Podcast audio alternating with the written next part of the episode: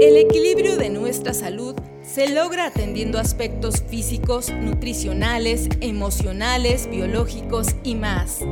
El ser humano, en su complejidad, requiere poner atención a todas estas áreas de su vida para alcanzar su realización e impactar en la convivencia a la sociedad en la que vive. Comenzamos el espacio donde planteamos todos estos temas, asegurando que todo lo que aquí escuchas lo hacemos a tu salud. Amigos, sean bienvenidos a este espacio radial en donde abordaremos temas relacionados a la salud física, mental, emocional y todo lo que tenga que ver con el bienestar integral del ser humano. Les saluda a Gabriela Hernández y todo el equipo de UACJ Radio. Agradezco que nos acompañen este día. Y para conocer acerca del tema que hablaremos hoy, escuchemos nuestra siguiente radiografía.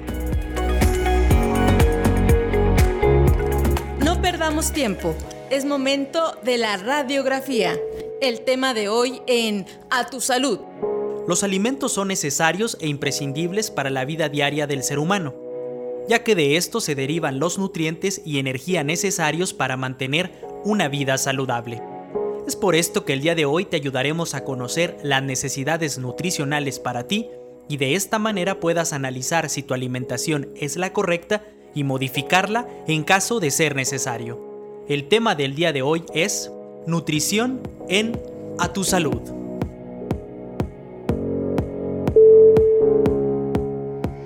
Esforzarte para llevar una nutrición adecuada es la mejor inversión para tu cuerpo y mente que puedes hacer.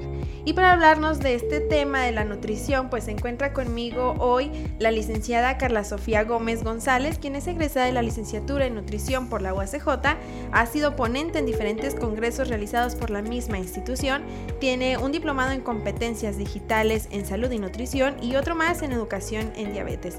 Ella es certificada en tratamiento nutricional en el fitness y fisicoculturismo, también en novedades en el tratamiento del síndrome metabólico y esto pues entre muchos otros aspectos y cosas que ha realizado que se encuentran en su largo currículum. Bienvenida Carla.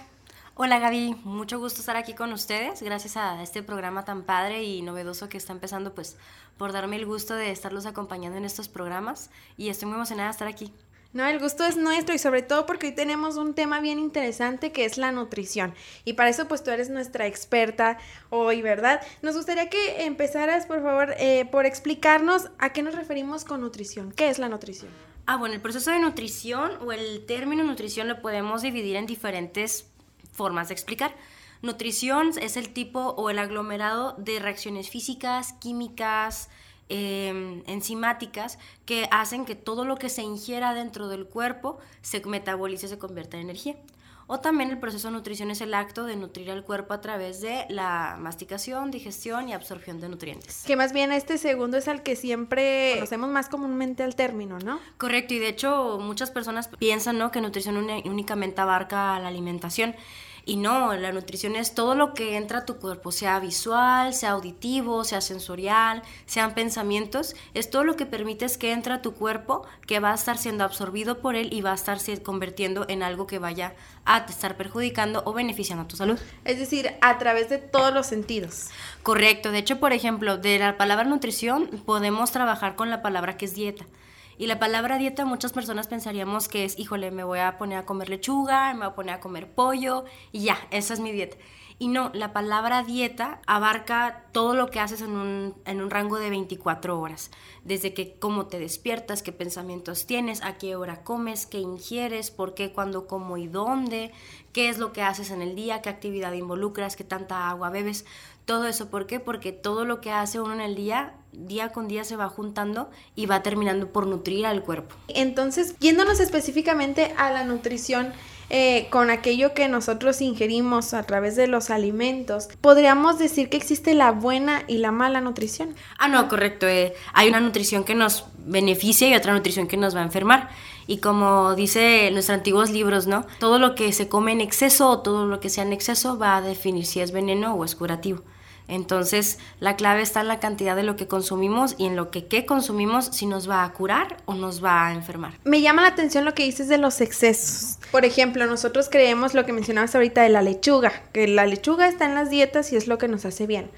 Aún si comiéramos pura lechuga en exceso nos, nos haría daño. Por supuesto, porque al estar consumiendo algo en exceso estamos sacando o excluyendo de este grupo de alimentación otros grupos, otros tipos de alimentos que juegan un papel bien importante dentro de, dentro de este proceso nutritivo. Entonces, si yo consumiera, por ejemplo, pura lechuga, híjole, o, o me puedo enfermar por una diarrea, o puedo comerme una lechuga que por ahí andaba mala y enfermarme, o por cuestión de estadística, al consumir más lechuga, tengo más riesgo de que por ahí vaya algún tipo de cisticercos y hasta me dé algún tipo de, de contaminación cerebral por cisticercosis, entonces todo en exceso es malo, inclusive el agua. Por muy bueno que se nos diga que es verdad. Claro. Y hablando ahorita de estadísticas que mencionabas, eh, con base en tu experiencia, ¿a qué sector, eh, qué sector se ve más afectado por, al tener una mala nutrición? Se, por sector me gustaría más bien delimitarlo a los niños, adolescentes, adultos, personas de la tercera edad. Pues los grupos de alto riesgo eh, de vida eh, nutricional son varios. Está el adulto mayor, que es de alto riesgo, está la mujer embarazada, que es de alto riesgo porque lo que consuma, lo que ingiera va a delimitar la, la vida futura de su, de su bebé. Están los infantes y están los niños. Podríamos decir más bien que el grupo de edad menos riesgoso es en el que nos encontramos, que es en la etapa adulta. ¿A qué se, a qué se deberá esto? Porque nuestro cuerpo está pasando por varios cambios metabólicos. Por ejemplo, al nacer, cada seis meses el cuerpo está cambiando dramáticamente. De hecho, un niño puede triplicar su estatura desde que nace al tercer mes. Entonces, como los procesos de nutrición son tan acelerados y tiene la hormona de crecimiento activa, quiere decir que todo lo que ingiera el bebé se va a convertir en su cuerpo. Entonces, estamos codificando genéticamente la vida futura de un niño con lo que le estamos alimentando. De hecho, los niños que nacen de alto peso, los niños que tuvieron, por ejemplo, una mamá que tuvo diabetes pregestacional, entonces son niños con alto riesgo de ser adultos con obesidad. ¿Por qué? Porque está todo esto que se llama genética, que es todo lo que hago influye en la codificación de mis genes para ver cómo se van a expresar y cómo se va a ver delimitada mi vida futura. Es decir, desde el vientre de la madre ya trae eso. Sí, de hecho, eh, saludo a mi maestra de, de, nutrición en infantes, ella nos enseñó el, la importancia de la nutrición de la mujer en el embarazo. ¿Por qué? Porque la mujer todo lo que está consumiendo está usando de esos tejidos que ella tiene para hacer un tejido nuevo que es el de un ser vivo diferente. Este ser vivo tiene la codificación genética de la madre, del padre y de sus antecedentes. Entonces, si yo como mamá traigo malos hábitos de alimentación, ingiero alcohol, ingiero tabaco, algún tipo de droga, me, me malpaso con la comida porque a veces les da así como que mucho Bien pendiente común. engordar y todo, pues a la mamá no le va a pasar nada, pero al que le está perjudicando directamente hacia el bebé, porque es como si tú estuvieras tecleando en la computadora tu tarea y llegara alguien y se estuviera haciendo un chorro de ruido y te estuviera distrayendo. Entonces, si te taparan los ojos, entonces al estar tecleando, pues te vas a empezar a equivocar, vas a teclear mal las cosas y vas a terminar con un trabajo mal hecho que a la larga puede ocasionar cáncer, un alto riesgo de obesidad, alto riesgo de síndrome metabólico, de infartos, de desbalances hormonales, inclusive de enfermedades congénitas y malformaciones. ¿Qué tan importante es, por ejemplo, una mujer que ha tenido malos hábitos alimenticios a lo largo de su vida, llega a un punto en el que planea su embarazo? Es decir, si ya vivió 20, 25 años con malos hábitos alimenticios, quererlos cambiar, por decir, de un año a otro para prepararse para esa etapa del embarazo, ¿es posible? Aquí, como todo, ¿no? Depende. ¿Por qué? Porque depende qué tanto desgaste físico tenga la persona, qué tanto se haya mal pasado, qué tanto sobrepeso tenga, va a ser lo pronto que se va a recuperar para estar en un estado óptimo de embarazo. Lo bonito del ser humano y del cuerpo es que es tan perfecto que el bebé nunca se va a ver perjudicado. Si, lo, si se logra la concepción, el cuerpo va a hacer todo lo posible. Si es que no lo identifica, identifica como un agente patógeno, para que el bebé se desarrolle. Lo malo o lo que yo siempre le digo a mis pacientes es que somos personas bien impacientes. Entonces, Queremos cambios sí, a velocidad luz. ¿verdad? Totalmente, y uno no considera todo el tiempo que le tomó subir esos 10, 15, 20 kilos, todo el desgaste que está de por medio, toda la edad metabólica que se fue sumando. Y no sé, si te tomó 5 años subirlo, todo el mundo los quiere bajar en 6 meses. Entonces ahí es cuando entra el problema, ¿no? Si quieres embarazarte, pues lo recomendable es que empieces a consumir un, un multivitamínico para embarazo, que empieces a aumentar tu ingesta de ácido fólico, de hierro, de leguminosas, que hagas actividad física para que tengas un buen parto. Pero eso no va a sustituir 10 años de descuido va a mejorar mucho tu pronóstico a la hora del parto y tu pronóstico para bebé, pero no va a deshacer 10 años de descuido. Es un compromiso constante de, bueno, ya empecé, me empiezo a cuidar, espero lo mejor, me sigo cuidando aún más, tienen que darle un seguimiento más puntual durante su embarazo, estar revisando su, su, presión arterial. A la semana aproximada 28 se tienen que hacer su estudio para ver si no tienen diabetes gestacional y sobre todo estar dando un correcto seguimiento a, a que no suban más del peso que deben de subir porque todo se basa del día a día, como en Alcohólicos Anónimos, un día a la vez. Claro, y ahora quisiera eh, que tú nos aclararas mm, si es verdad o es mito eso que dicen que durante el embarazo se debe de evitar a toda costa cierto tipo de alimentos. ¿Es cierto esto? Hay cierto tipo de alimentos que cuentan con moléculas que consideramos tóxicas. Por ejemplo, el pescado crudo nadie lo debería consumir porque está contaminado con salmonela. Esto, esto pues es una bacteria que generalmente está en las aguas sucias o se contamina de vía orofecal. Entonces, cuando la mamá está embarazada, sus defensas cambian drásticamente por el cambio de, de hormonas. Se más vulnerable. Totalmente. Entonces, una salmonelosis, olvídate, pone mucho riesgo al bebé por la diarrea, el cuadro de deshidratación, los vómitos exagerados. También, por ejemplo, está la histamina del pescado que puede generar alergias dentro de la madre o el bebé. Y los pescados y mariscos se recomienda omitirlos, algunos ginecólogos lo recomiendan porque tienen bastante mercurio. Y el mercurio es un metal pesado que puede llegar a perjudicar al bebé como tal el acercarse o estar viviendo en lugares contaminados por plomo. El plomo tiene mucho que ver en el desarrollo óseo. Pueden ser niños de talla baja, con plomo ya impregnado en los huesos, que haya este, todo tipo de intoxicación. Entonces sí hay que tener cuidado, pero tampoco excesivo. Claro, para, para, todo lo bueno y para todo lo malo no hay que caer en exceso. Y preguntarle siempre, el que va a tener la última palabra va a ser su ginecólogo. Ok, importante entonces combinar como esto, esta, pues a los especialistas, ¿no? En cada una de las áreas. Bueno, me gustaría que, que, habláramos también de algunas recomendaciones, pero después del corte. Les invitamos a escuchar nuestra siguiente cápsula informativa y después de esto, pues ya regresamos y continuaremos con la licenciada Carla Sofía Gómez. Por lo pronto, escuchemos nuestro diagnóstico. Diagnóstico. Evaluando la situación. De acuerdo a un estudio publicado por el impacto global de la enfermedad en la revista The Lancet, los investigadores analizan el consumo de 15 tipos de alimentos en 195 países, en el cual concluyen que un elevado número de muertes son asociadas a no seguir una dieta sana.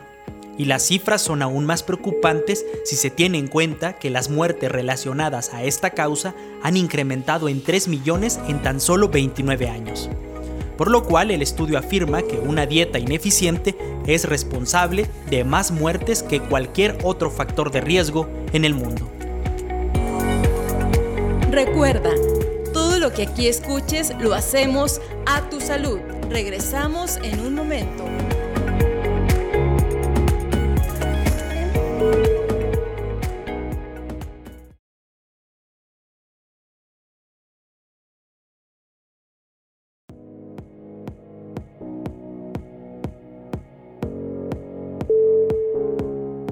Es tarde. Inicia hoy. Paso a paso. Argumentos hay muchos. Es por eso que te recomendamos lo siguiente para mejorar tu alimentación. 1. Fija horarios para tus comidas.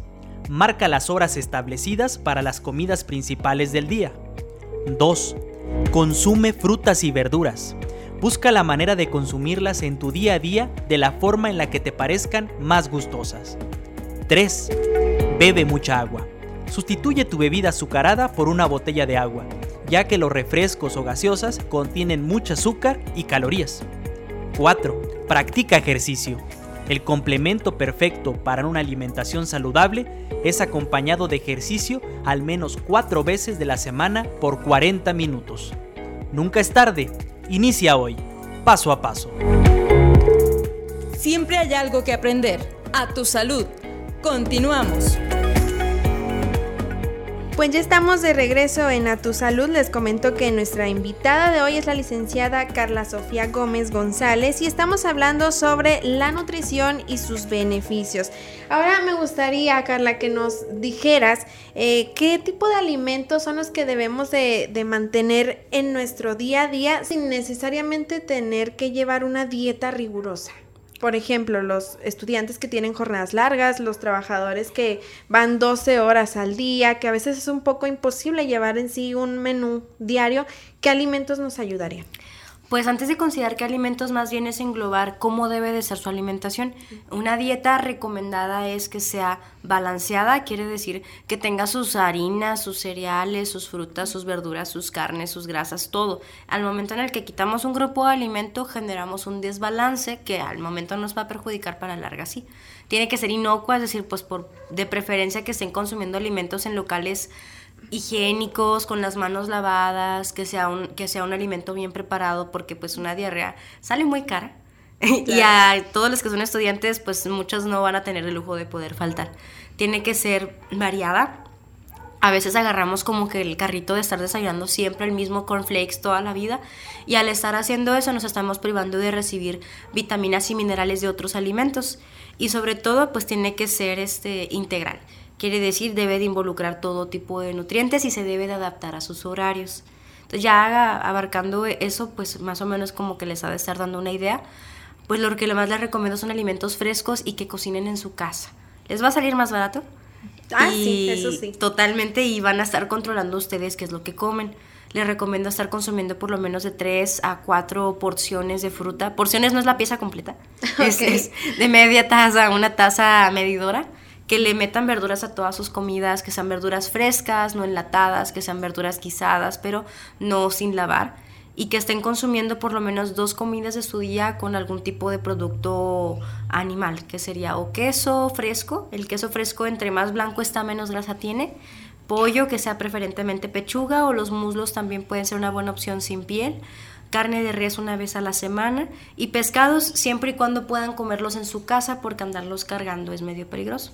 Ok, antes del corte precisamente hablábamos de evitar el pescado crudo y que esto es para todas las edades. ¿Qué otros alimentos deberíamos de tratar de evitar a toda costa para no caer pues en, en, los alimentos eh, que nos hacen daño?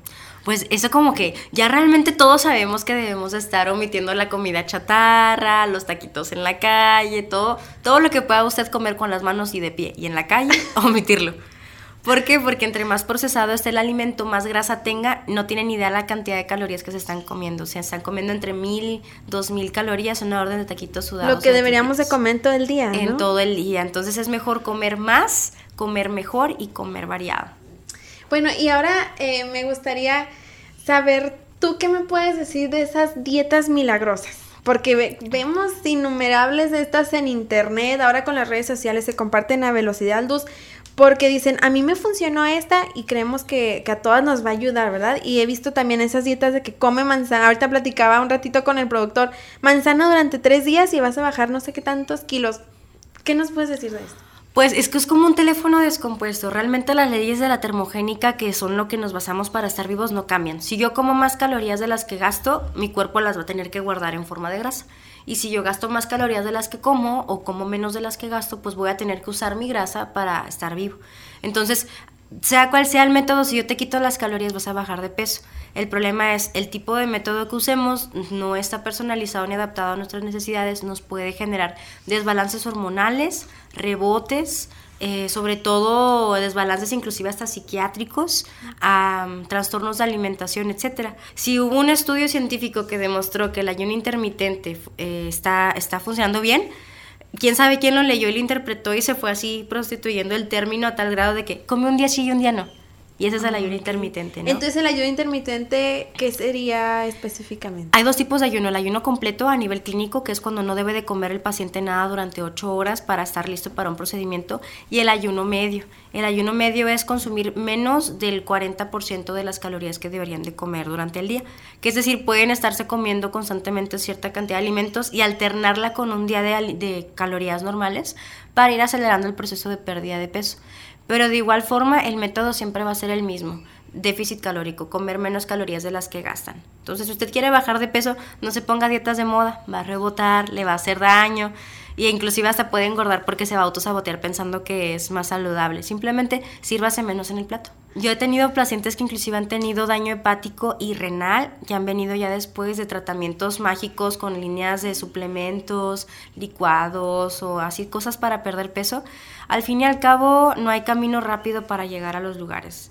El camino más seguro es el más efectivo porque así vamos a poder estar caminando más lejos. Eh, inclusive he tenido, he llegado a tener pacientes que les dan ansiolíticos para perder peso que para casos muy particulares, pacientes con ansiedad se les debería de dar. Pero nos brincamos todo eso nomás para que baje el peso, de peso les, les dan el ansiolítico y luego lo andan recomendando con la vecina. Y una persona que no tiene ansiedad se toma el ansiolítico, que es la pastilla para bajar de peso, y le hace uno volverse dependiente al medicamento y le genera ansiedad. Qué horror, ansiedad por comer más, que es lo peor a y es cuando rebotan. He tenido pacientes que me, no les creo cuando me dicen es que yo llegué a pesar 50 kilos y llegan con 130. ¿Y qué les pasó? Pues rebotaron porque no hubo un correcto seguimiento nutricional o no siguieron las poquitas reglas que les pusimos ahorita, ¿no? Balanceada, inocua, variada y poquita. Claro, entonces lo que mencionábamos ahorita, eh, que no lo mismo le funciona a todos. Por eso ahí está la importancia de acercarse con los profesionales en la salud. Correcto, inclusive a veces pensamos que estamos bien de salud y nada que traemos un desbalance hormonal, algún tipo de dislipemia, el colesterol alto, prediabetes y eso lo va a identificar un profesional de la salud el labor de la nutrición va a ser sí tratar enfermedades para que tenga una mejor calidad de vida, por ejemplo, una persona con daño renal o una persona que tiene ya hepatitis, pero también lo más importante es prevenir que a las personas que aparentemente están sanas por su carga genética o por el riesgo que ya traen, prevenir que se les vaya a desarrollar alguna enfermedad. ¿Podría ser que una persona que físicamente se ve bien tenga alguno de estos problemas también? Sí, totalmente. Por ejemplo, el más claro ejemplo es las típicas chavas que llegan delgaditas eh, se les dice, entre colegas, se les dice flaquitas obesas. Eh, con todo el respeto. ¿Por qué? Porque en la Organización Mundial de la Salud ya dejó de catalogar a la obesidad o al sobrepeso como un exceso de peso. Es un exceso de grasa. Entonces, si yo estoy muy delgada, pero tengo malos hábitos, me brinco comidas, no como bien, mi cuerpo empieza a tener menos músculo y empieza a tener más grasa. Entonces tiene un porcentaje de grasa muy elevado, las cuales ponen el mismo riesgo que una persona de eso con sobrepeso a tener cualquier tipo de infartos, dislipemias, desbalances hormonales. Entonces eh, ahí no nos podemos confiar en que estoy delgado, estoy sano.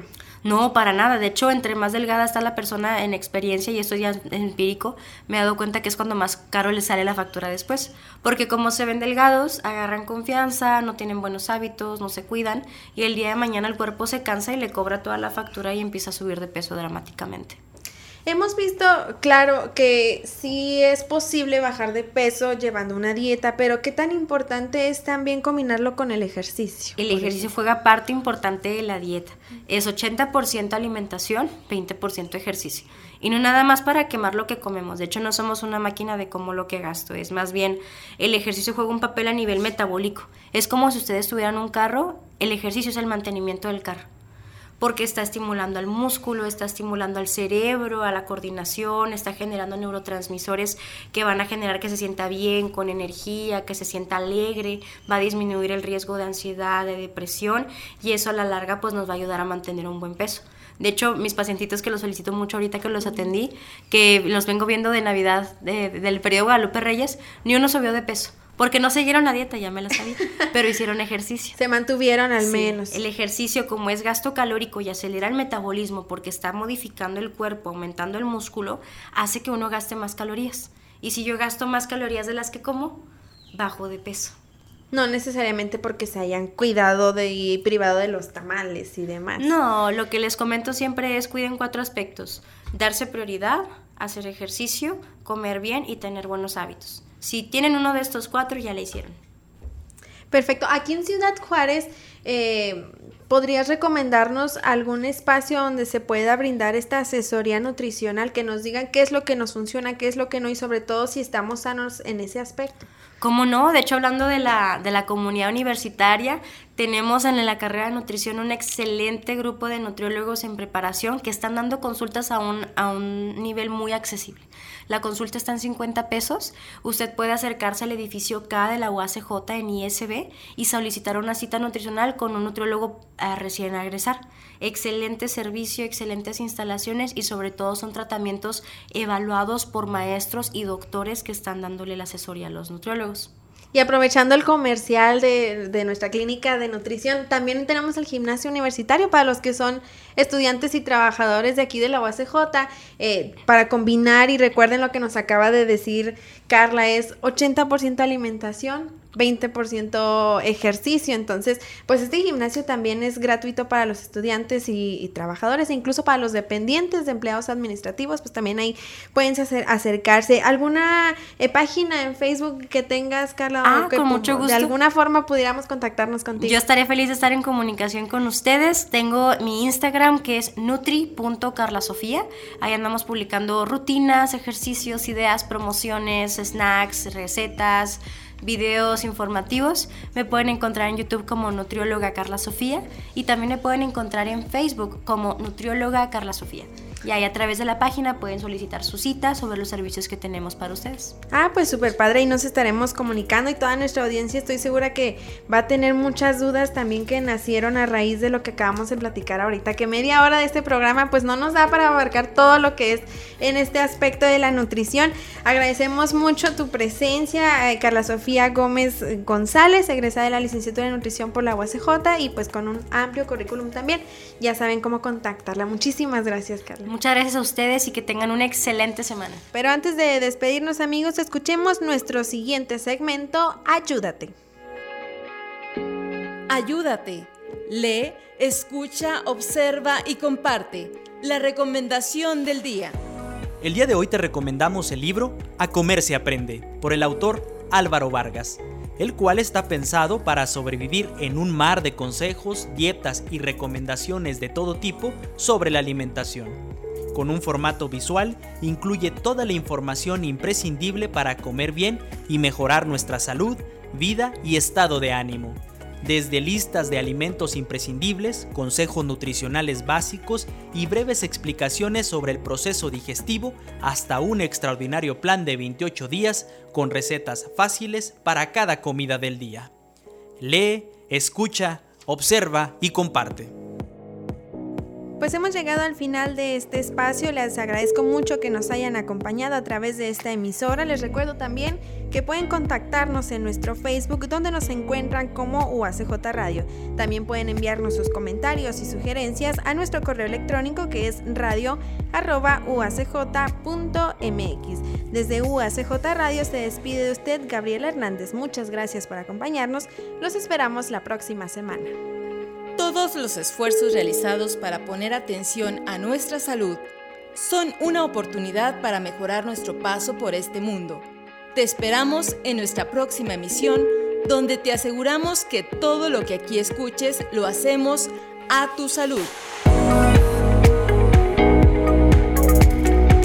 A tu salud fue una producción de la Dirección General de Comunicación Universitaria de la Universidad Autónoma de Ciudad Juárez. Lo que comes puede ser la forma más poderosa de medicina o la forma más lenta de veneno. Anne Wilmore.